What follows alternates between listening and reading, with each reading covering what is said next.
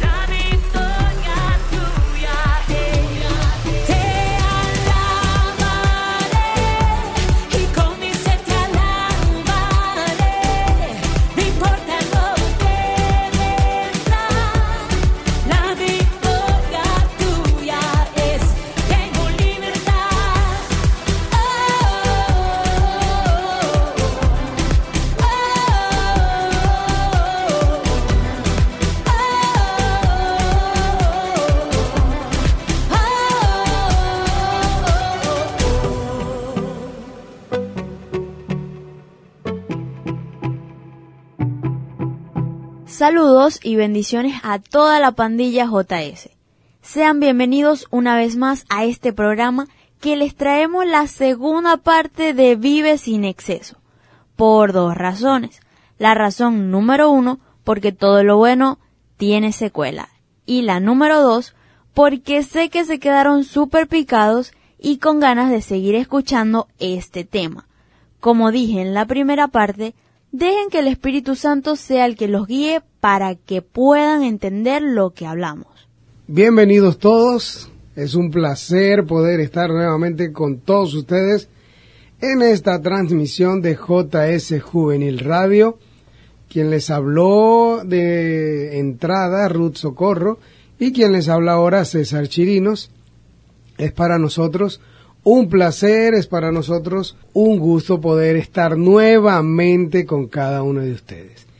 Y pues sí, se preguntarán, ¿qué pasó con el Ismari que no oh. salió, no saluda, no la nombran, no la mencionan? Se la llevó Jesucristo. Eh, casi, no, está de reposo, está de descanso, está un poco enfermita, confiamos en Dios que se recupere pronto para que vuelva a sus quehaceres y esperemos que sea cierto y no solamente una, digamos, excusita de esas baratas para tomarse el día libre y no cumplir con sus funciones. Ay, no, sé, Dios. no sé qué piensa Rúa acerca de eso.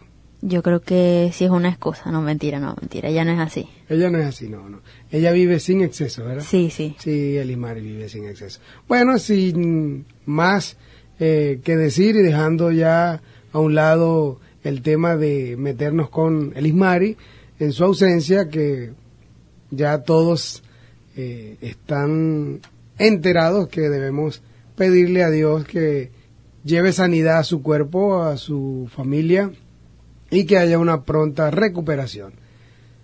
Como decía Ruth, hemos traído la segunda parte de Vive sin excesos. Ese tema que la semana pasada eh, estuvo bastante movido, incluso por el canal de JS Juvenil, eh, tuvo bastante participación, estuvieron muy activos los integrantes del, del grupo, porque en realidad vivir sin excesos es lo que debemos tener como prioridad. Como decíamos en el programa pasado, que dice ese refrán o ese dicho popular que todo en exceso es malo, muy malo. Los excesos no traen nada bueno, de lo contrario. Todos los excesos traen ansiedad, preocupación, desespero, obsesión. Eso crea un exceso. Cuando hay exceso, no hay límite. Cuando hay exceso, no hay equilibrio. Es importante saber y entender lo que el Señor nos enseña en su palabra. Debemos hacer todo decentemente y con orden, como dice la Escritura. Y creo que la decencia y el orden que aconseja la palabra de Dios tiene que ver con que cada uno de nosotros debemos vivir sin excesos en el sentido de que no debemos extralimitarnos en hacer cosas para buscarle solución a algo, para alcanzar algo, para encajar en un grupo, o para agradar a alguien.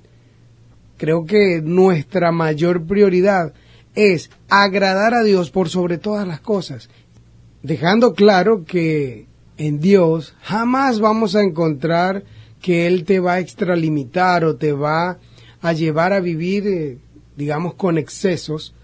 De lo contrario, la vida en Cristo, la vida en Dios, es una vida totalmente equilibrada porque cada pensamiento y cada intención de nuestro cuerpo, de nuestra mente y de nuestro corazón va de la mano con la dirección del Espíritu Santo de Dios. Hoy vamos a tener toda eh, la mejor disposición e intención de aclarar más ese pensamiento, este tema que hemos traído, vive sin excesos.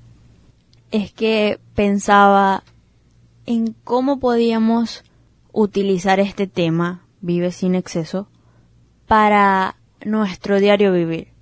Y la verdad es que no fue tan difícil llegar a la conclusión porque todo en esta vida es un exceso. Y creo, creo que lo decíamos en el programa pasado.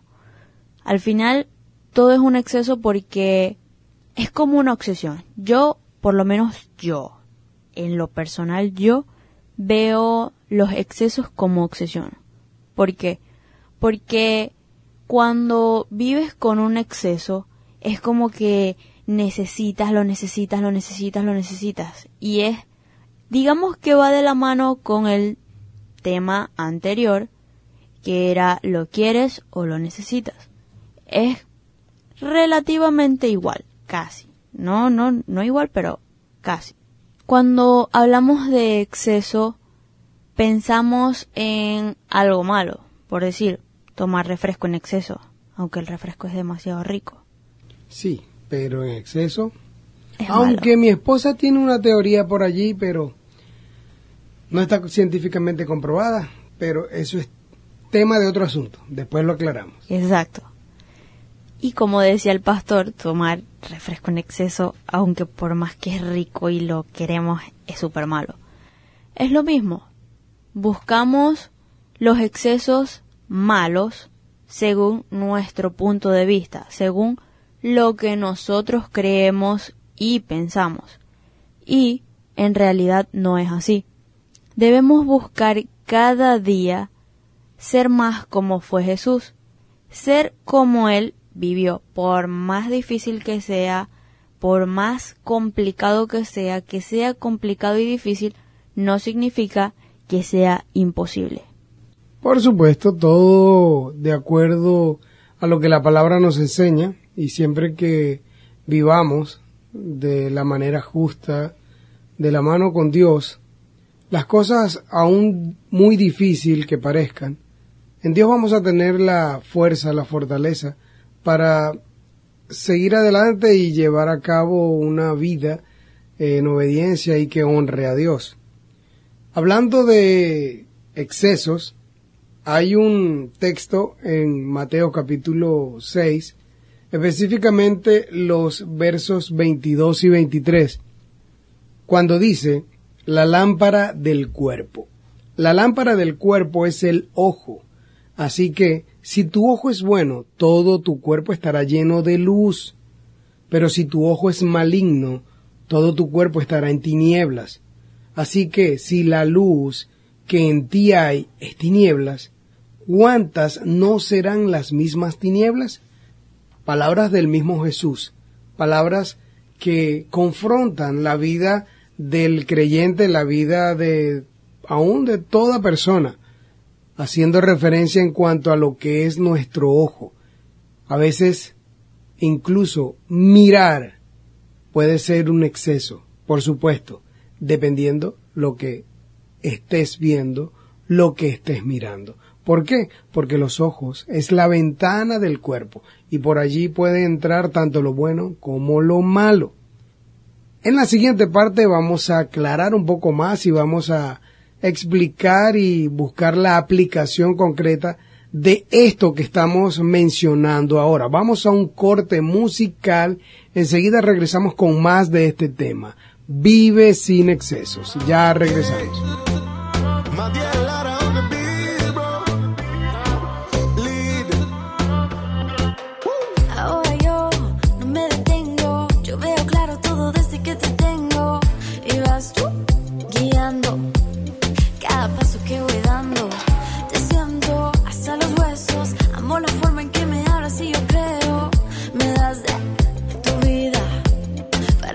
Viva yo la mía.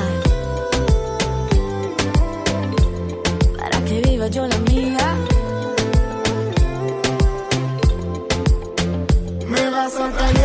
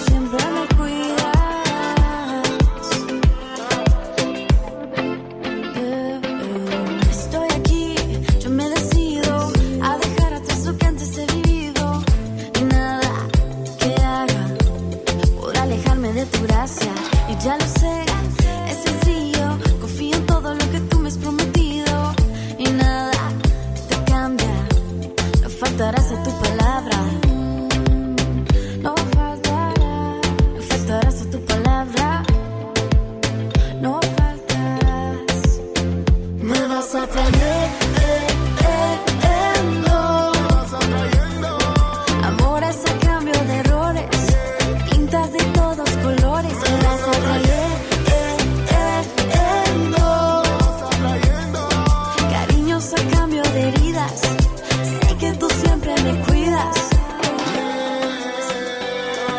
Sé que tú siempre me cuidas. Hey, alright. Hay una promesa que me hace caminar. Nada en este mundo me provoca divagar. Yo prefiero tu amor, más de ti quiero yo. Rodillas al suelo, esa es mi armadura. Si te necesito, siempre está tu ayuda. Vuelvo por más, ahí tú estás.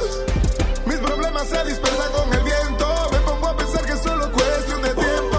Antes de que pueda verte, cara a cara, frente a frente. Me vas. Amores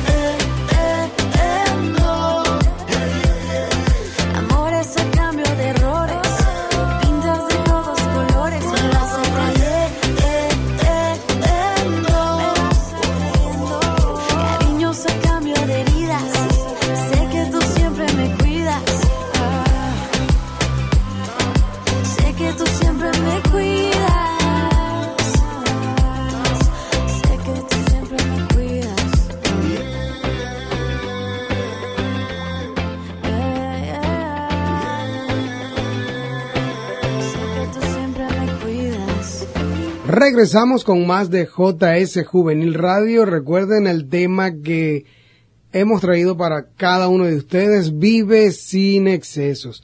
Quiero mencionar lo que dice el texto que leí antes del corte. Quiero leerlo en la versión traducción lenguaje actual cuando dice así. Los ojos son el reflejo de tu carácter, así que tu bondad o tu maldad se refleja en tu mirada. Eso me trae a la mente. Hay un dicho que, que tienen mucha gente por allí cuando andan medio picaditos, así como que cuando cargan algún conflicto, algún problemita, que llegan en un sitio y, y alguien lo mira. ¿Cuál es el dicho? A ver si se recuerdan. Ese dicho dice algo como que si las miradas mataran, ¿verdad que sí? Ya estaría muerto. Sí, ya estaría muerto. Eso lo dice mucha gente cuando andan con el problemita así como que bien prendido. De cierta manera, si eh, vamos a un punto donde podemos leer las miradas, que eso es uno de los términos, e incluso eso se utiliza mucho en estas personas eh, o digamos detectives, personajes que, que se dedican a hacer entrevistas, hacer algún trabajo de investigación, que les toca eh, hablar con personas, interrogarlos, y se fijan mucho en la mirada, hacia dónde miran, cómo miran, lo que reflejan. Y sí, tal cual como dice aquí el pasaje, lo que acabamos de leer, tu bondad o tu maldad se refleja en tu mirada. Es importante que entiendan con respecto al tema que estamos tratando, si tú tienes un exceso, cualquier tipo de exceso que haya en tu vida, desde lo más simple, sencillo, hasta lo más complejo, delicado, allí se va a reflejar en tu mirada el tipo de exceso que tú puedas estar viviendo. Por eso es importante reconocer que todo en exceso es malo, que hay que vivir sin excesos, porque el exceso lo que te va a traer es una, como decía al principio, una preocupación, una obsesión, una intranquilidad que no va a permitir que tú coordines o que puedas concretar cualquier pensamiento o intención que tengas. Es importante saber que la paz de Dios que sobrepasa todo entendimiento guardará nuestros corazones. Por eso el exceso para mí es como que contradictorio con tener paz, porque cuando algo ya se sale de las manos y hay exceso en eso, es porque no hay medida, hay intranquilidad. Y tal cual como se refiere, allí no va a haber ningún tipo de equilibrio, todo se va a salir de control en algún momento. quiero aclarar, antes de que continuemos y nos extendamos, quiero aclarar que ni el pastor ni yo, y anteriormente Elis Mari, que no está aquí, pero ninguno de nosotros busca hacerlo sentir mal con lo que decimos. Al contrario, lo que buscamos es que tengan una vida de pureza, que vivan conforme al código de la pureza, que tal vez más adelante podamos hablar en algún momento de este tema, pero quiero aclararles esto porque es importante que lo sepan. ¿Por qué? Porque tal vez alguno que otro esté pensando, el pastor está diciendo eso para hacerme sentir mal. O, ay sí, Ru está diciendo eso porque ella es perfecta y ella es la mejor. No. No se confundan. Nosotros no somos perfectos ni somos los mejores. Lo que hablamos y lo que decimos en estos programas es por vivencias que hemos tenido y que queremos que ustedes no es que no las pasen, porque ah, quién sabe que sí las hayan pasado o no, pero que puedan aprender de sus errores. Y por eso en Mateo 6:25 dice, no vivan pensando en qué van a comer, qué van a beber o qué ropa se van a poner. La vida no consiste solamente en comer, ni Dios creó el cuerpo solo para que lo vistan. ¿A qué te suena esto, pastor? Bueno, Jesús es el maestro por excelencia. Él conoce cada corazón y a la perfección el comportamiento humano, porque Él es creador también. Como seres humanos estamos acostumbrados a siempre querer algo, y a quien no le gusta lo mejor. A todos nos gusta lo mejor. Es interesante saber que cuando se refiere a lo que es comida, que se menciona allí, cada quien tiene un platillo favorito, ¿verdad? O sea, todos. Ya en otros programas hemos eh, hecho la pregunta. Se puede decir de alguna forma cuál es tu comida favorita y que lo pienses ahora. Pero te aseguro que si te dan desayuno, almuerzo, cena, todos los días, por una semana, por un, un tiempo prolongado, puede ser tu comida favorita, pero va a haber un momento que vas a decir, ya está bueno, quiero otra cosa, así sea una arepa sola. ¿Por qué? Porque todo en exceso no es bueno.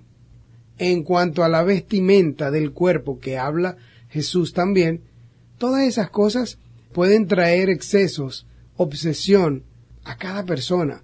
Vivir siempre para sentirse lleno por una prenda de vestir, tal cual como lo dijo Jesús. El cuerpo no es para ni sobrealimentarlo o pensar solamente en eso o estar pendiente eh, del último grito de la moda y querer estar siempre comprando o vistiendo, llenando tu mente, tu corazón de vanidad y gastando en tus deleites y placeres.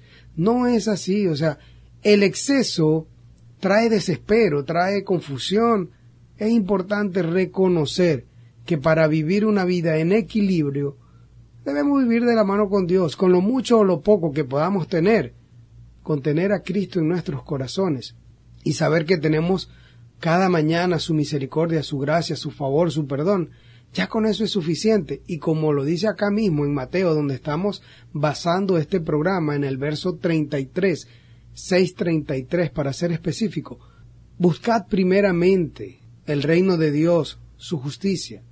Y a medida que vamos aprendiendo a vivir con responsabilidad, con equilibrio, cada una de las cosas que nos hacen falta o necesitamos van a ir llegando, el mismo Dios te las va a ir dando para disfrutarlas con responsabilidad. Eso es importante saberlo. Todo esto trae una pregunta a mi mente. Así como lo decíamos en lo quieres o lo necesitas, cuando hablamos de excesos, ¿lo queremos o lo necesitamos? Y trae otra pregunta a mi mente que quiero que todos reflexionemos y quiero que el pastor me responda, porque la verdad es que yo también estoy un poquito cabezona con esto. Y es que la fe en exceso, ¿es buena o es mala? Bueno, Eso es un punto que hay que tratarlo de manera delicada, con responsabilidad. Yo tengo un dicho desde hace muchos años que debemos tener una fe extrema en Dios. O sea, tener fe en todo y para todo. La fe no nos puede fallar. De alguna forma o en algún momento yo mencioné de que podemos incluso de tener una fe ciega y no se malinterpreten ni se confundan en cuanto a esto. No es que es una fe que no ve, sino que es una fe ciega en el sentido de lo que uno normalmente dice, no, a ciegas confío en Dios. Aunque vaya por un lugar oscuro y no pueda ver nada, yo tengo fe en Dios que Él me va a sacar de ese lugar que no puedo ver nada. Pero es importante saber que un exceso de fe es como que, no, yo voy a ir a hacer tal cosa, o de los ejemplos más sencillos que siempre se han colocado. Digamos que tienen un examen en la escuela, en la universidad, y por estar eh, jugando e incluso hasta por estar trabajando en la iglesia, por estar congregándote, no, no te dio el tiempo necesario para estudiar. Y tú dices, bueno, yo tengo fe en Dios que como vine a la iglesia, yo me estaba era congregando, eh, Él me va a dar la sabiduría para yo pasar el examen. No, no, no, no, no, no. O sea, ya ahí es un exceso de, de fe o digamos es un abuso. Si se quiere, creo que es lo más correcto y aplica más. Es un abuso porque, hey, por Dios, cada quien debe cumplir con sus responsabilidades. O sea, tú no puedes pretender que porque tú tienes fe en Dios, todo se te tiene que dar. Ya eso es un exceso, no digamos de fe, vuelvo y repito, para mí eso es un abuso ya, porque Dios es un Dios de orden, decente. Es importante que seamos eh, inteligentes, usar la lógica. Debemos cumplir con nuestra parte del propósito y con nuestra parte en todo lo que se refiere a esfuerzo y dedicación. No es que Dios se va a colocar en una posición que va a mover todo su poder para solucionarte la vida eh, porque tú fuiste irresponsable. No debe ser así. Viéndolo así desde ese punto de vista, entonces podría ser, como criollamente lo decimos, que Dios nos tiende la mano y le agarramos el brazo completo. Tal cual, porque la verdad es que si es como lo dice el pastor, creemos que porque somos hijos de Dios, tenemos a Dios agarrado de la chiva, como decimos a veces. Y no, eso no es así. Diariamente nos volvemos locos y nos atribulamos porque no sabemos qué hacer. Porque realmente se puede decir que no tenemos la fe necesaria como para creer en que Dios es el que nos provee todo en que Dios es el que nos provee el alimento, que nos provee el vestido, que nos provee todo lo que necesitamos.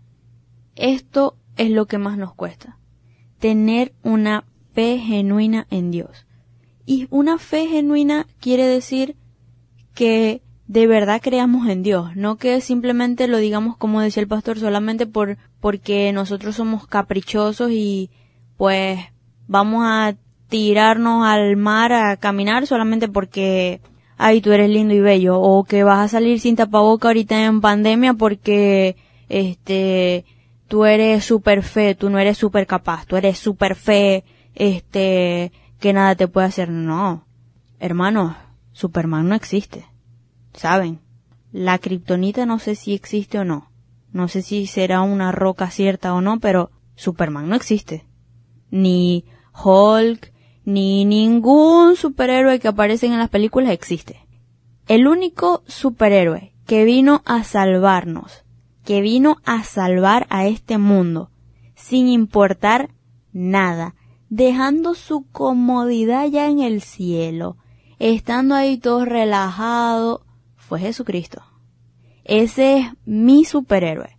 Ese es mi superhéroe favorito. ¿Ese es tu superhéroe favorito, pastor? Por supuesto que sí siempre lo ha sido y siempre lo será. Es que ese es el único superhéroe. Por más que, ok, yo no digo que no te gusten las películas de superhéroes, porque a mí me encanta. Mi superhéroe en la vida real es Jesucristo. Y eso es lo que debemos tener claro cada día. Tal cual como lo dice Ruth en cuanto al exceso de la fe. Son tantas cosas que, que se pueden mencionar. Creo que cada uno de ustedes pudiese hacer memoria y colocarse en esas situaciones en las cuales ha querido abusar de esa fe.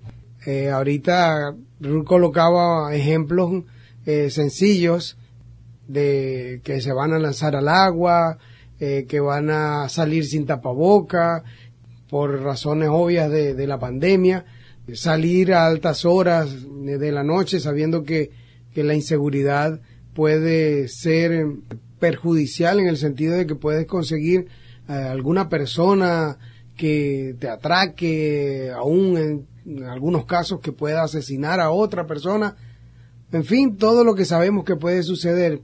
Y hay que ser sabio, hay que ser prudente. Por eso es importante, como dice acá la escritura, de que nuestro ojo, ok, refleja nuestra mirada, refleja en realidad lo que tenemos.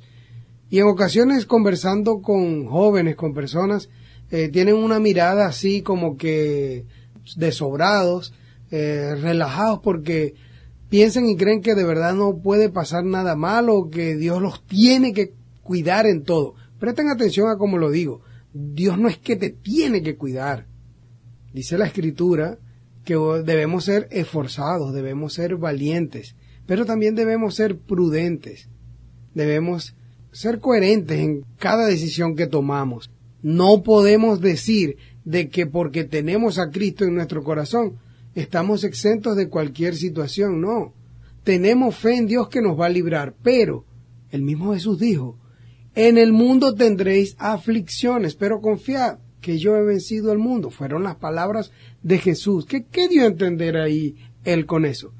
Que en el mundo podemos sufrir algún tipo de situación que va a afligir nuestra vida, pero que confiemos que Él nos va a dar la fortaleza, la paz, eh, e incluso nos va a ayudar a salir del problema. No es que vamos a salir a la calle o vamos a hacer todo lo que pensamos o creamos que podemos hacer porque Él te va a librar, Él te va a guardar, porque aún el mismo Jesús le dio una cachetada a Satanás cuando el mismo Satanás se atrevió a tentarlo, cuando estaba en lo más alto del pináculo, como dice la escritura, y le dijo, lánzate, lánzate en un lugar muy alto, lánzate que, que escrito está que sus ángeles Él enviará para que te guarden, para que te cuiden. Y el mismo Jesús le dijo a Satanás, cállate, aléjate, estás equivocado porque la misma escritura dice que no debemos tentar a Dios.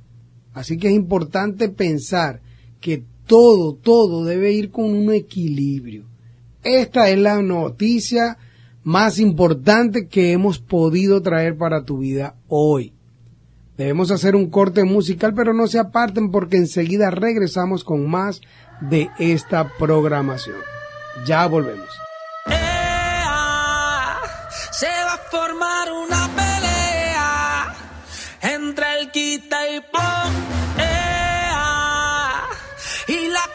Se puso fea. Llegó el sé que tiene el corazón partido, señorita.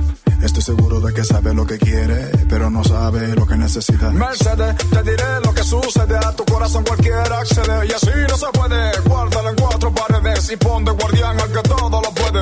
Tu corazón no es de cartón, quita la emoción, pon la razón, olvida la traición, dale borrón al varón, chuletón. Quita todo lo que te envenene y que te frene. Ponle stop a lo que de Dios no proviene. Quita el contacto que no te conviene. Pon la vista en Cristo que te sostiene. Quita todo lo que no edifica. Pon protección al corazón. Quita el grupito que te perjudica y ponle volumen a esta canción.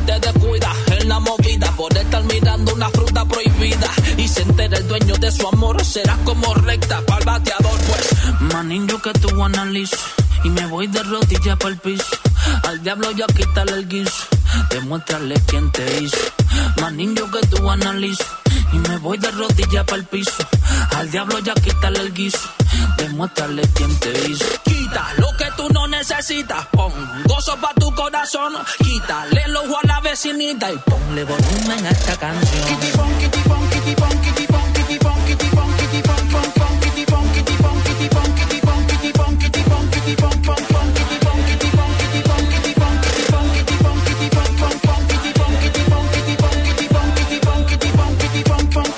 Yo ya te dije que no te enredar en las redes.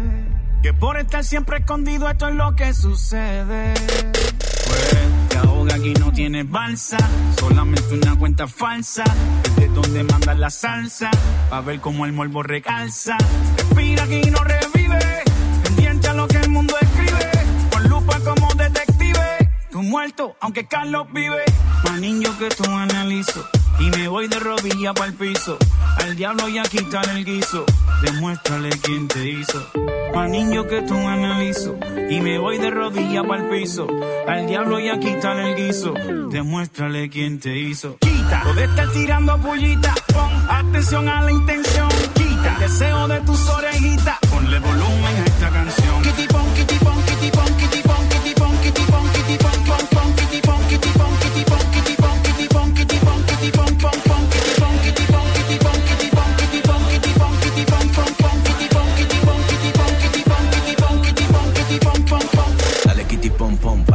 home quita la dura amargura y pon la fe en acción. En Cristo tengo la armadura, ya no cojo presión. Cuando el pecado llamó, yo lo mandé al buzón. Tú no perteneces a este mundo incompleto, aunque parezcas Pinocho y el mundo ya petó. Aquí traje salvación para llenar ese hueco. Quita lo malo y pon lo bueno, te reto. Corte, se acabó la película. Deja de callar esa vida ridícula.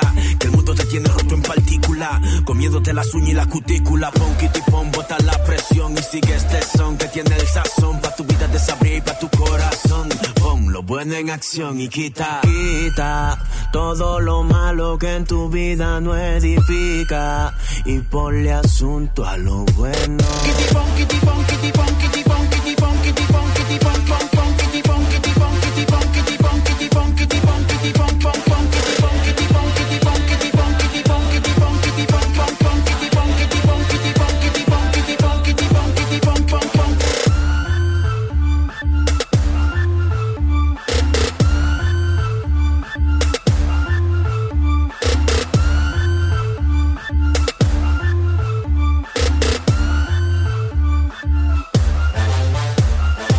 Regresamos después de ese corte musical y continuaremos hablando de este tema Vive sin excesos, parte 2.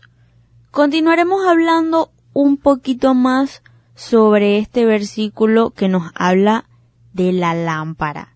Y es que debemos aclarar, queremos que todos entiendan por qué es tan importante guardar nuestros ojos de lo que vemos. Yo quiero hacerle una pregunta al pastor y es con respecto a la pornografía. La pornografía, ¿será un exceso bueno o un exceso malo? La pornografía es un exceso, o sea, malo 100%.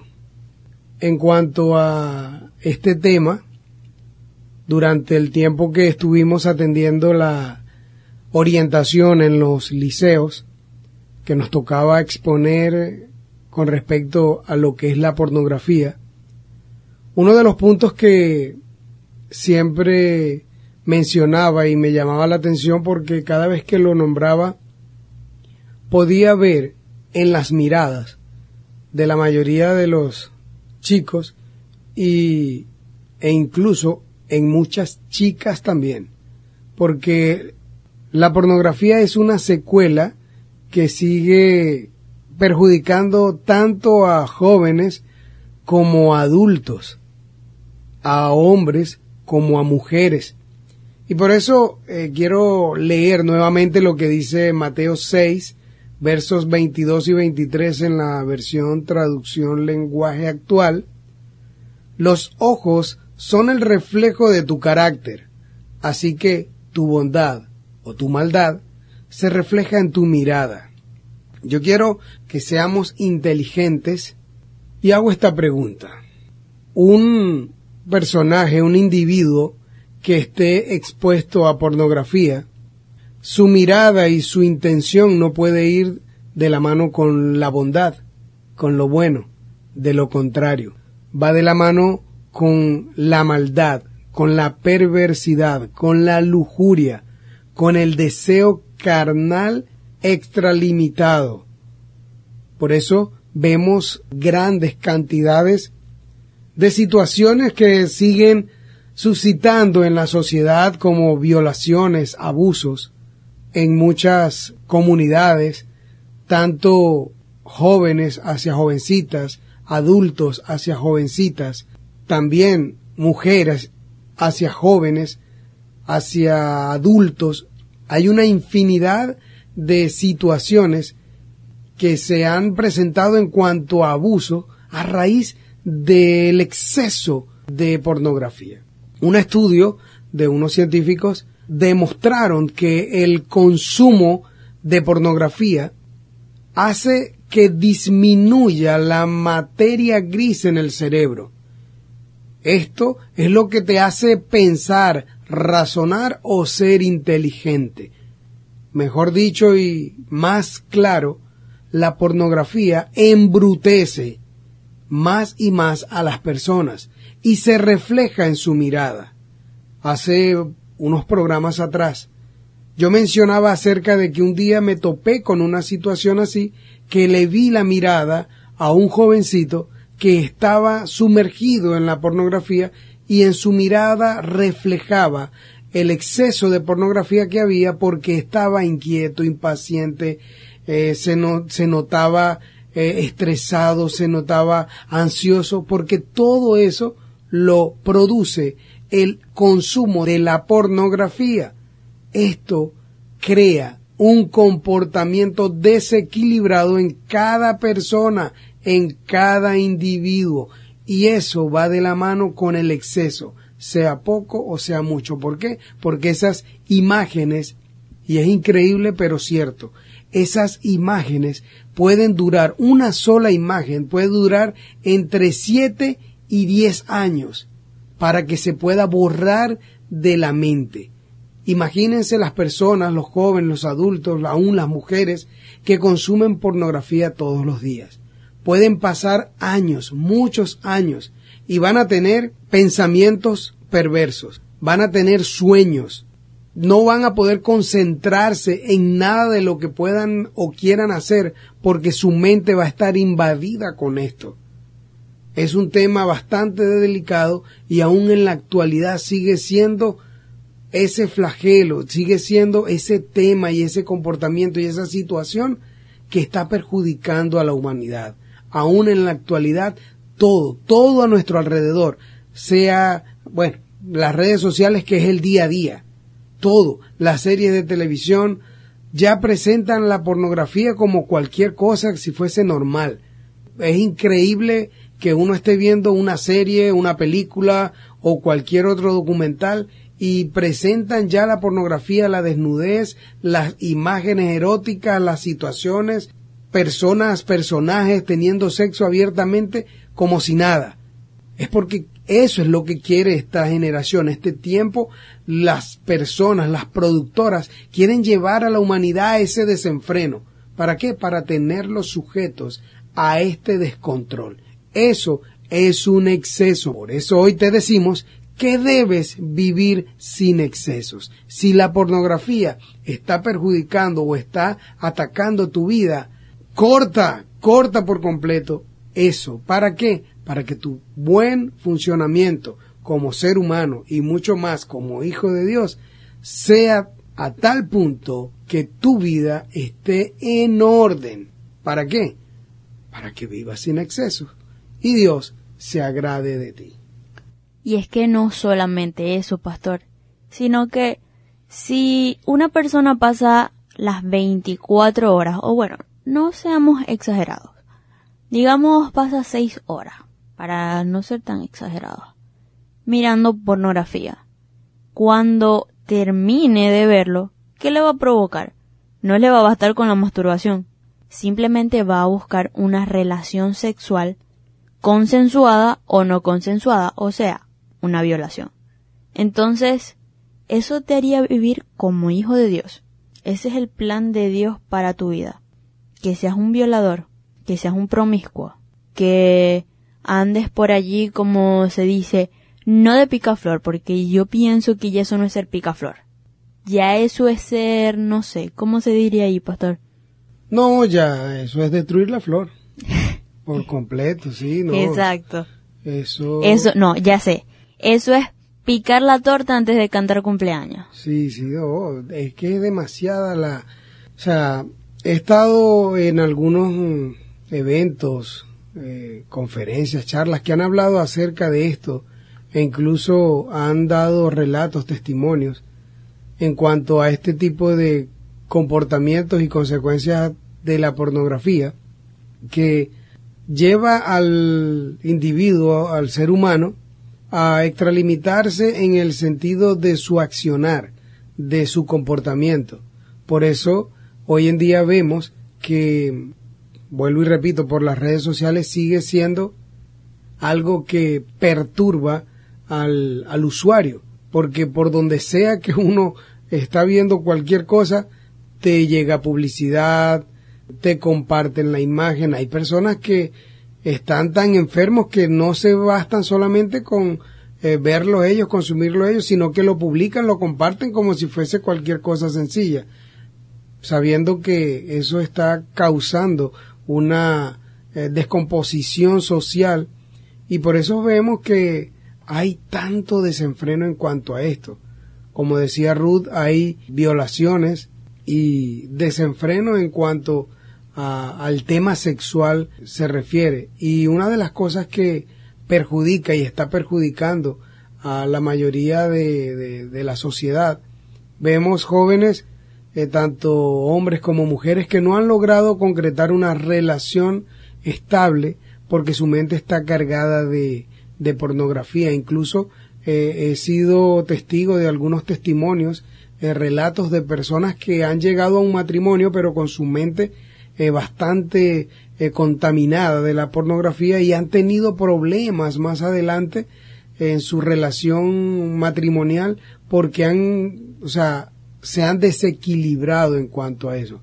Por eso, la pornografía es un exceso y delicado, muy delicado. Hoy en día vemos que, como decía Ruth, una persona, un joven, una jovencita que está consumiendo pornografía, es como todo, miren, todo lo que uno ve y te mueve eh, la intención, eh, los sentidos, luego que tú terminas de ver eso, sea lo que estás viendo, te va a provocar hacerlo. Eso en el buen sentido, en lo más sencillo. Pero en cuanto a la pornografía, por eso es que hay tantas enfermedades y las personas eh, se desenfrenan, buscan prostitutas, en, en el caso de los hombres, eh, las mujeres también, o sea, casos delicados, miren, temas bastante sensibles que los mencionamos aquí porque ninguno de nosotros estamos exentos a esto, porque si tú tienes solamente con un poco de internet o de acceso a las redes, al internet, ya tú tienes una amplia gama de, de productos, de portales, que todo hablan de, la, de lo mismo. Y es triste, es lamentable, pero es la realidad. El sexo, como dicen los especialistas, sigue vendiendo. Y por eso es que las imágenes eróticas en cuanto a la pornografía son las imágenes que llevan a las grandes industrias a publicarlas para que sus productos sean visibles o, los puedan ver. Es triste, pero es la realidad. Muy cierto, porque por lo menos en estos días veía una serie y la serie es, de estas de detectives y mm, los detectives ellos buscaban poner a un hombre preso porque él tenía VIH y simplemente él no se cuidaba y estaba haciendo, no recuerdo la palabra que ellos dijeron, pero, o sea, estaba matando a muchísimas mujeres porque ni siquiera decir que él no sabía que era portador de esta enfermedad sexual. Sí lo sabía y aún sin embargo, igual seguía manteniendo relaciones sexuales con distintos tipos de mujeres. Esto es algo alarmante porque aunque tal vez en las series lo puedan ver como, o lo puedan decir, mejor dicho, como algo ficticio, algo de ficción, es algo que en realidad sí pasa y pasa a diario. Y buscamos protegerte a ti como joven, a ti como jovencita, buscamos protegerte de que puedas tener cualquier tipo de enfermedad de transmisión sexual. Nosotros no queremos que tú seas simplemente un santurrón, por así decirlo, que seas perfecto y que, ahí sí ya, no veas pornografía que, no, por el contrario. Cada día que busques mirar a Jesús, cuando tú buscas mirar en dirección a Jesús, es cuando vas a poder vivir una vida en santidad, que tal vez estás luchando con la pornografía, que estás luchando incluso con escuchar música que solamente fomenta tu apetito sexual, es allí donde queremos entrar nosotros y decirte, sí puedes. No, no juzgarte, porque no queremos juzgarte. Simplemente queremos que vivas en pureza. Queremos que vivas conforme a lo que Dios nos dice en su palabra. Y es que me asombra porque, pastor, de verdad es que en este siglo de débiles de mente, a esa debilidad mental le podemos agregar una flojera. Y una flojera mental, ¿por qué? Porque les da tanta flojera ser diferentes que prefieren decir yo soy diferente, pero, como hemos dicho, son muy iguales a los demás. ¿Y solamente por qué? Solamente por dejarte llevar por algo que te gusta, por darle el placer a tu carne. ¿Eso estará bien? Para nada. Eh, me viene eh, a la mente el versículo que leímos aquí en Mateo, capítulo 6, el que dice que donde está tu tesoro, allí está tu corazón. Es triste la situación que está embargando a muchos jóvenes, a muchas personas, adultos también, porque si bien lo dice la escritura, que donde está tu tesoro, allí está tu corazón, sería muy triste, de verdad, que las personas, su tesoro sea la pornografía, la lujuria, los malos deseos, las malas intenciones, la vanidad, todo este tipo de comportamientos que alteran el buen funcionamiento y comportamiento del ser humano y mucho más a los hijos de Dios. Por eso el verso 23, cuando habla acerca de que si la luz que hay en ti es tinieblas, cuán grande no serán las tinieblas mismas. Y esas son palabras de Jesús, porque Jesús añade esta declaración. En otras palabras, si tú sabes que Cristo te prohíbe confiar en tesoros terrenales para tu seguridad, y sin embargo confías en ellos, entonces la enseñanza que has dejado de obedecer se transforma en tinieblas, una forma muy intensa de ceguera espiritual. No puedes ver las riquezas en su verdadera perspectiva. Las riquezas que tenemos son espirituales, por eso te decíamos al principio en el programa pasado que debemos hacer tesoros en el reino de los cielos, pero hacer un tesoro en el reino de los cielos implica un comportamiento santo, un comportamiento apartado de lo terrenal, que en cuanto a lo que Ruth dice, de que hay personas que tienen esa flojera de que dicen, no, yo soy, soy diferente, pero solamente lo dicen de palabras, porque pensar en hacer las cosas diferente a lo que los demás hacen les da como que un fastidio, una flojera. ¿Por qué?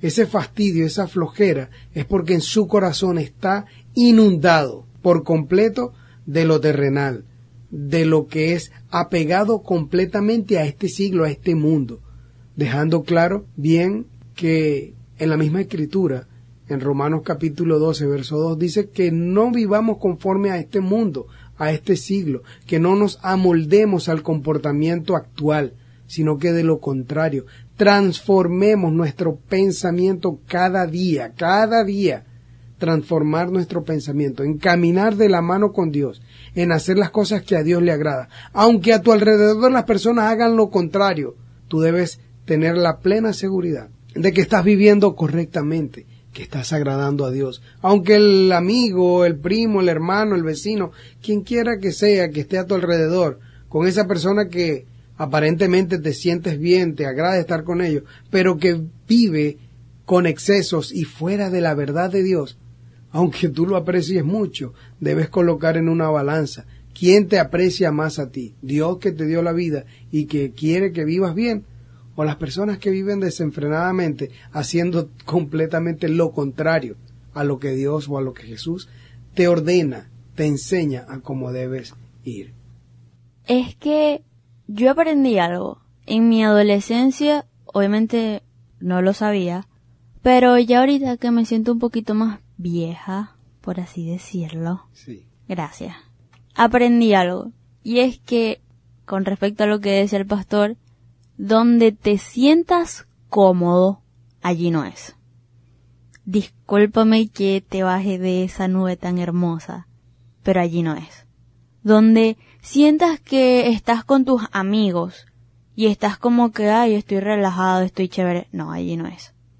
Donde sientas que estás incómodo, pero incómodo en el buen sentido de la palabra, porque nuestra carne, nuestro pensamiento, jamás va a querer las cosas de Dios. Jamás. Nuestra carne jamás lo va a querer porque esta carne quiere estar es aquí en la tierra. La carne quiere estar con los, con nuestros amigos los chéveres, los que andan vagabundeando y que todo es un relajo y es allí donde quiere estar. O sea, con los que viven con excesos. Exacto, correcto. Mejor dicho, imposible. Así que, por eso te digo que prefiero vivir incómoda en un lugar donde mi alma, pero es que esto no es mi ambiente, porque es que aquí están normal, ejemplo, aquí no están fumando, aquí no están bebiendo, este, aquí no están ni siquiera hablando en doble sentido, ni diciendo malas palabras. Donde tu cuerpo se sienta incómodo es allí. Y cuando se siente incómodo, poquito a poco debes irlo acostumbrando para que se sienta cómodo. Raro, ¿no? Pero es así.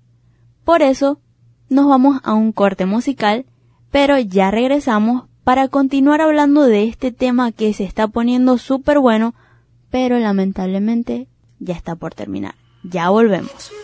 Puedo ver que tu amor conoce mi pasado, me ama en el presente. Tu corazón es mi lugar seguro. Sigues amándome sabiendo que puedo fallar en mi futuro. Tú sigues ahí, cubriéndome, cuidas de mí, cuidas de mí, cuidas de mí,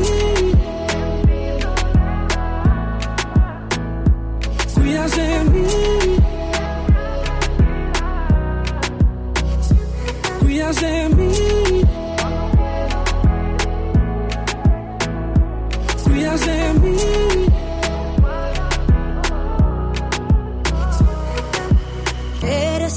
Escondite y mi escudo. Definitivamente estás conmigo, pues no se duerme el que me cuida. No tengo nada que temer.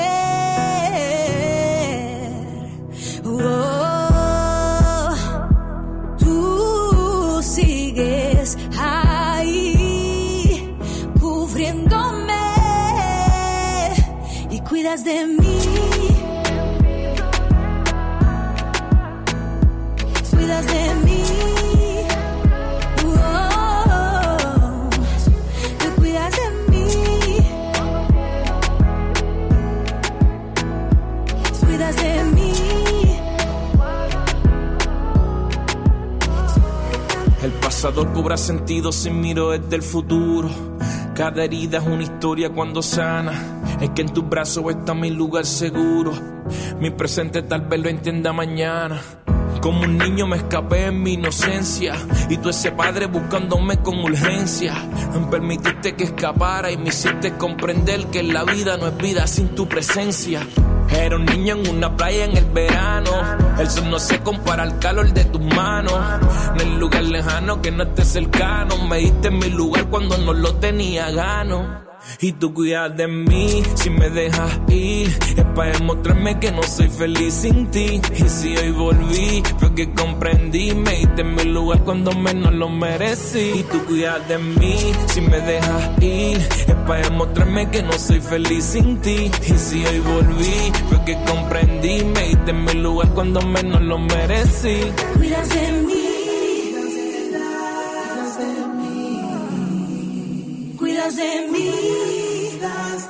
Oh, te cuidas de mí. Cuidas de mí. Cuidas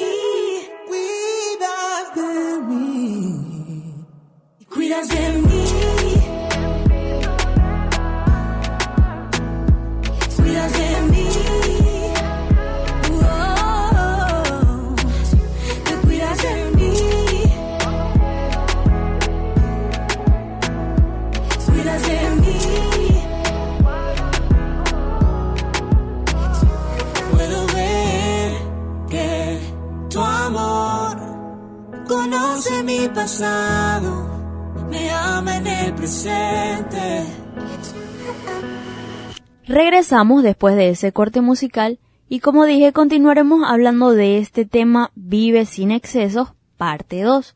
Y la verdad es que me está gustando cómo estamos desarrollando este tema porque le estamos dando un enfoque cristianamente, por así decirlo, que está tomando una forma muy hermosa. La verdad es que a mí me está encantando. Quiero decirte que los pensamientos con excesos son nada más y nada menos que pensamientos instintivos. Sí, así como lo escuchaste, pensamientos instintivos. Cuando hablamos de instinto nos referimos a hacer lo primero que se nos venga a la cabeza. O como se dice por ahí, que primero actuamos y después pensamos. Eso se le podría denominar un instinto. Pero estos pensamientos que tú crees que están en tendencia o que son el último grito de la moda, resulta que son pensamientos que te coloca el diablo. Sí, el diablo. Ese bicho feo y raro. Ese, ese es el que te los pone en la cabeza. Te pone esas cucarachadas en la cabecita tuya que impide que tú realmente puedas vivir sin un exceso, creyendo que estás viviendo sin exceso y que lo estás haciendo todo bien. Pero no. Es que la mente humana es una cosa impresionante. Totalmente. Porque lo digo por mi experiencia. Y creo que todos hemos pasado por allí, tanto adultos en, el, en la actualidad, en su tiempo de adolescente, de joven, e incluso los adolescentes jóvenes de la actualidad, siempre tienen el pensamiento, cuando pasen los años, cuando tenga tal edad, voy a hacer esto, voy a hacer aquello. O si ya están viviendo algo, no, y si esto no fuese así, sino que fuese asado o que fuese de esta manera. Y duran buen tiempo alimentando un pensamiento que te está sacando de una realidad, está sacando de la verdad que tú vives para hacerte no solamente pensarlo, vivirlo, sentirlo y codiciarlo en tu corazón. Es increíble, pero la mente terrible, tiene que uno analizar cada pensamiento. Me trae a memoria eh, un tema que manejamos o que presentamos hace unos cuantos programas atrás que se llamaba Pesa lo que piensas. Es importante pesar cada pensamiento, llevarlo por la palabra llevarlo de acuerdo al plan y al propósito de Dios. ¿Por qué? Porque es fácil que tu mente vuele y te haga pensar, y no solo pensar, sino que luego eso baja a tu corazón y, y a medida que ya en tu corazón lo comienzas a procesar, por eso el mismo Señor en su palabra dice que pues, por sobre toda cosa guardada, guardemos nuestro corazón. Y el mismo Jesús decía en su momento de que cuando ya algo está en el corazón y se siente, ya se ha pecado. ¿Por qué? Porque en el corazón o con el corazón se cometió esa falta. El diablo quiere que tú te pierdas. Ya él está perdido. Y por eso es que él no friega tanto, por así decirlo, él no friega tanto al, a los que están en el mundo. Él nos friega a nosotros como cristianos porque él quiere que nos perdamos. Y es por esa razón que él saca cosas nuevas, cosas que se pongan en tendencia, cosas que a tu carne le gusten, para que tú lo veas como algo llamativo. Es como si te colocaran enfrente un helado de vainilla con chocolate y sirop de chocolate, unas fresitas, por aquí se están saboreándolo ya, y así todo rico y comértelo, no sé, en punto fijo o allá en Mérida y qué rico. Pero si te lo comes, te va a doler una muela y no vas a poder quitar el dolor por más de una semana. Sabiendo esto, ¿te lo comerías igual? Igual lo harías. Yo no lo haría. Por más que quiera, por más que me esté muriendo del calor por comerme ese helado, yo no lo haría. ¿Tú lo harías, pastor? No, no, no. Eh, Pusiste una carita como que... De pronto lo, lo probaría, pero no me lo comería. Ah, es porque en realidad el ejemplo estuvo así como que muy tentativo. Pero presten atención, o sea, yo digo lo probaría, pero no me lo comería. Eso me trae a la mente, o sea, que uno tiene que ser radical. Si te va a caer mal, da lo mismo que lo pruebes o que te lo comas completo. Así tal cual es con el enemigo. El enemigo comienza a trabajar tu mente. No, pero un poquito nada más, eso no te va a hacer daño. Y luego que ya pruebas algo, ya después que lo probaste caíste. No es que, no es que a medias, a un cuarto, no, no, no, no. La posición es vivir sin excesos. Y creo que el exceso de confianza también eh, es perjudicial, porque tú crees que no, porque yo confío en que a mí no me va a pasar nada malo, yo sé hasta dónde puedo manejar la situación, yo tengo mi límite, mentira del diablo y te la he hecho creer. Si tú sabes que algo, cualquier situación que sea, te será de ocasión para pecar, para caer, muy lejos de eso, lejos, de cerquita, nada. Es que he escuchado mucho que en muchas ocasiones algunos cristianos, no sé si yo lo llegué a decir, creo que sí, pero muchísimo, hace muchísimo tiempo, que decimos, no, yo voy para tal reunión, allá van a estar bebiendo, van a estar eh, haciendo cosas malas, pero no importa, no, yo, yo resisto. Dios me, Dios me libra de la tentación. ¿Te va a librar de la tentación si te estás metiendo en la boca del lobo? ¿Te va a librar? ¿En serio? Yo creo que no. Yo digo que no te va a librar. ¿Será cierto? Completamente, o sea, bien lo dice la escritura que el sabio ve el mal y se aparta.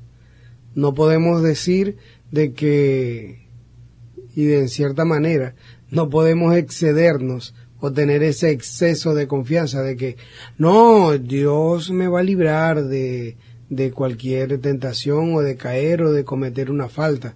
Es como que la persona que, digamos, de lo más sencillo, no puede consumir ningún tipo de grasas eh, por razones de salud. Pero entonces va a una reunión donde hay diferentes tipos de, mm, de comidas, de eh, pasapalos, como dicen, de postres. No puede, no puede llegar a, y que todos a su alrededor estén comiendo, estén este, ingiriendo ese tipo de alimentos, si él no puede ni siquiera, por decirlo de una manera, ni olerlo. No puede decir que va a ir a ese lugar y se va a controlar y no va a comer o no va a participar de eso. Es mentira. Cuanto más en estas cosas sencillas, cuanto más en lo que es eh, nuestra vida espiritual, nuestro resguardo, nuestra integridad ante Dios, nuestra santidad. Debemos ser coherentes, usar la lógica.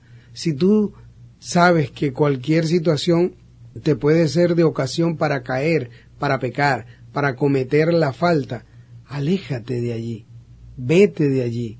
Así de sencillo. ¿Por qué? Porque Dios no quiere que tú hagas nada malo pero tampoco él es que te va a tomar por el cuello o por el brazo y te va a amarrar allí a una silla o te va a apresar en tu casa y, te, y no te va a dejar salir. No, porque recuerden que Él nos dio libertad de poder hacer lo que nosotros queramos. Pero también en esa libertad está nuestra decisión de tomar el camino correcto. Obedeces o desobedeces. Quisiera que reflexionemos por un momento y cuando escribía esto puedo decir que me sentí mal. A pesar de que nadie me estaba dictando, pienso que el Espíritu Santo fue el que me ayudó a escribir mi parte del programa, pero me sentía mal porque de verdad que como seres humanos, como hijos de Dios, no tenemos excusas Definitivamente no tenemos excusas.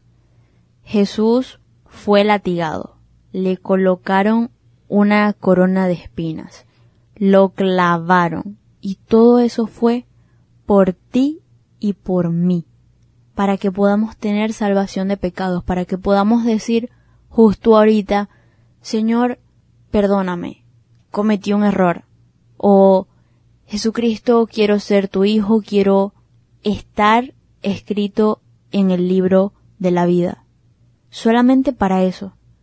¿Y por qué nos cuesta tanto como adolescentes vivir o ser como Jesús fue? Y me incluyo porque de verdad que a mí me costó. No puedo decir que no porque estaría mintiendo. Nos cuesta tanto ser como Jesucristo fue aún a pesar de que lo hizo sabiendo todo lo que iba a pasar. Él vino a esta tierra y él sabía que él iba a pasar por todo eso, y aún así quiso hacerlo. La mayor muestra de amor fue dar su vida en la cruz. Y tú te estás quejando porque tu vida es difícil. Por favor, y con todo el respeto lo puedo decir, no sean tan hipócritas. Porque, y no lo digo yo, en la Biblia también sale. Así que no estoy ofendiendo a nadie. A veces necesitamos una cachetada psicológica para que aterricemos. Creo que cuando nosotros recibimos la amonestación de parte de Dios, cuando estamos en la situación que nos está llenando el ojo, está deleitando nuestra carne, nuestra eh, intención o nuestro deseo carnal, y por supuesto el Espíritu Santo te redarguye, no va a ser con algo sencillo, simple o amoroso. Tiene que ser algo como un shock para reaccionar.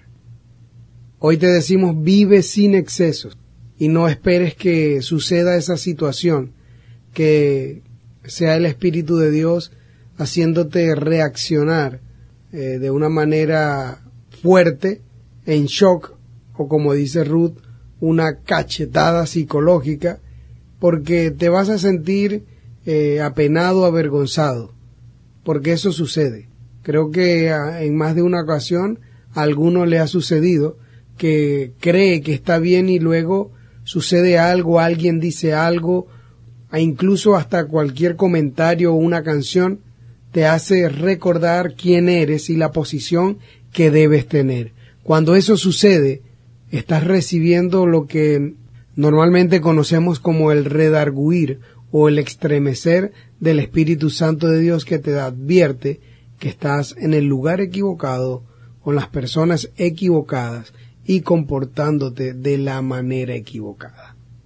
Es importante saber que Dios siempre ha querido lo, lo mejor para nosotros. Y quiero eh, leer lo que dicen los versos 21 al 23 de Mateo 6 en la versión traducción lenguaje actual. Dice, recuerden que la verdadera riqueza consiste en obedecerme de todo corazón. Los ojos son el reflejo de tu carácter, así que tu bondad o tu maldad se refleja en tu mirada. Hoy te podemos decir vive sin excesos, que tu mirada refleje esa paz, esa bondad, ese amor que viene de parte de Dios, que hay en tu corazón, que abunda en tu corazón. Es importante retener lo bueno, desechar lo malo. Todo en exceso es malo. Y lo que tú puedas estar haciendo que genere o que te produzca un alejamiento de Dios, un enfriamiento espiritual, Recuerda, eso no debe ser tu tesoro, ni allí debe estar tu posición. ¿Por qué? Porque lo mejor que Dios ha preparado para cada uno de sus hijos va de la mano con la obediencia y con apartarse del mal. Esta ha sido la mejor y excelente noticia que hemos traído para tu vida hoy. Hemos llegado ya al final de lo que es la programación del día de hoy, pero vamos a complementar con este tiempo para orar, para hablar con Dios, para pedirte que te ayude a aclarar bien tus ideas, para que te ayude el Espíritu de Dios a identificar cada uno de esos excesos que estás teniendo en tu comportamiento, que te están alejando de Dios, que están enfriando o mejor dicho, apagando ese fuego del Espíritu que solamente viene de parte del enemigo para que tú no seas partícipes de las riquezas celestiales que Dios tiene preparada para cada uno de sus hijos. Y por supuesto, ni mucho menos, para que tú puedas invertir o dedicarle el tiempo para atesorar esas riquezas en el reino de los cielos. Si tu tesoro está en la tierra, en el comportamiento humano, tu tiempo está completamente perdido. Hoy te decimos, vive sin excesos. Oramos a Dios por fortaleza para que puedas recibir lo necesario para que puedas tener esa vida que a Dios le agrada. Padre, te damos gracias. Te bendecimos porque tú eres bueno. Gracias por tu palabra Gracias porque hasta aquí tú nos has ayudado. Gracias porque esta, tu palabra, redarguye, estremece nuestras vidas, nuestros corazones. Ayúdanos a hacer lo correcto, a vivir de una manera que te agrade a ti, a vivir sin excesos. Líbranos de toda especie de mal, de lo que impide ese fluir, ese mover de tu Santo Espíritu toda mentira, todo engaño del enemigo, sea lo que sea y venga por donde quiera venir, ahora en el nombre de Jesús queda desenmascarado y sin ningún poder ni autoridad ni parte ni suerte sobre cada una de nuestras vidas. Todo aquel que ha escuchado esta palabra se ha apropiado de ella en el nombre de Jesús ahora por la sangre de Cristo hay libertad en sus vidas en el nombre de Jesús y tú puedes decirlo, repetirlo con toda autoridad y con toda convicción. Yo soy hijo de Dios y viviré una vida sin excesos, una vida que le agrada a Dios. Gracias te doy Señor por este tiempo, por tu palabra, por tu amor, por tu bendición. Amén. Damos gracias a Dios por cada uno de ustedes que nos ha podido acompañar hasta este tiempo. Ha sido un placer para mí, eh, quien les habla César Chirinos, poder haberles compartido este sentir, esta palabra, este tema. Y sabemos que cada uno de ustedes que ha recibido la palabra, ha recibido la orientación, ha recibido la instrucción por medio de la palabra, sabemos que Dios está haciendo cosas interesantes, cosas hermosas y muy significativas en cada una de sus vidas. Ha sido un placer y un honor poder estar nuevamente aquí y hablar de este tema que ha sido totalmente fabuloso. Quienes ha hablado Ruth Socorro será hasta otro programa Pandilla. Nos vemos después. No podemos finalizar sin mencionar las personas que están eh, detrás de la programación que ustedes no escuchan pero que trabajan también para que este programa pueda llegar a cada uno de ustedes. Nuestra asistente técnico y de sonido, Jocelina Gómez, en edición y montaje, Roseli Socorro y todo bajo la supervisión de nuestro pastor, Eudo Socorro. Y también hacemos una mención muy importante que hoy no nos acompañó porque, pobrecita, está enfermita. Nos referimos a Elis Mari Ferrer. Pedimos a Dios que se recupere lo más pronto posible porque si no creo que la despediremos. Sí. Pero confiamos en Dios que vuelva pronto. Recuerden seguirnos en las redes sociales, tanto Facebook como Instagram, como JS Juvenil, donde van a encontrar información acerca de la programación y cualquier duda, pregunta que puedan tener, por allí también nos pueden contactar. Ha sido un placer, Dios me les bendiga, será hasta la próxima.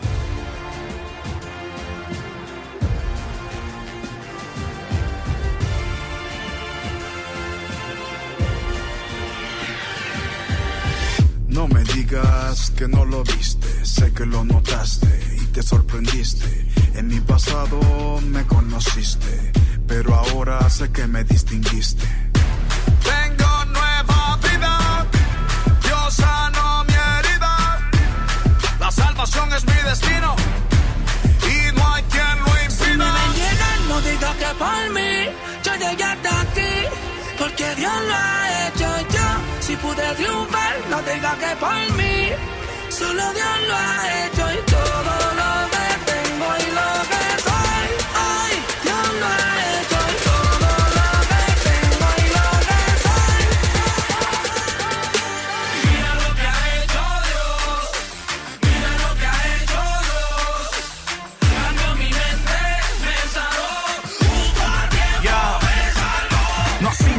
y eso es definitivo. Por eso es que no vivo de galagos que recibo. Aún no es el final, la Biblia es mi tutorial. Jesucristo es el canal y a su reino me suscribo. A lo malo no hago coro, al pecado yo lo ignoro. No me decoro con oro y oro con decoro. Sigo blessed porque Cristo vive. Soy como FedEx que entrega lo que recibe y sigo lento. Pero seguro voy, él es mi aliento. Y estoy invicto como Floyd Boy. Él no me hizo quien yo soy por lo que tengo, pero todo lo que tengo es porque él me hizo quien yo soy. Tengo nueva vida, Dios sanó mi herida. La salvación es mi destino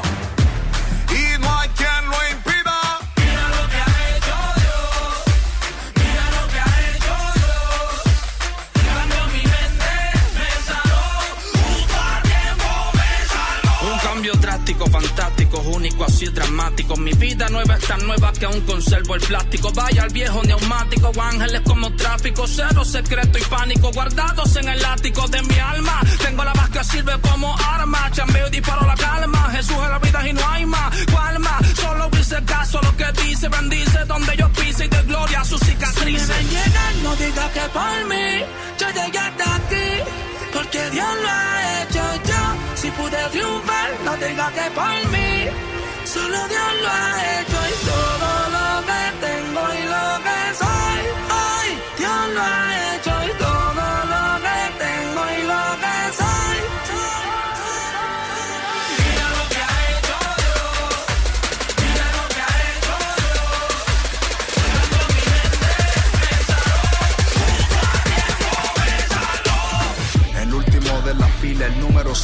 Corazón en el vertedero con daño severo. donde casi muero. Allí llegó el cordero y el resto es historia. Ja, no lo supero. Soy fenómeno, la prueba de lo que no se supone. Y esta faja, si no fuera por Dios, nadie se la pone. Oye, y para ti que solo crees en lo que ves, mira cómo él toma un cero y lo convierte en 23. Tengo nueva vida, Dios sanó mi herida. La salvación es mi destino no diga que por mí yo llegué hasta aquí. Porque Dios lo ha hecho yo. Si pude triunfar, no diga que por mí. Solo Dios lo ha hecho y.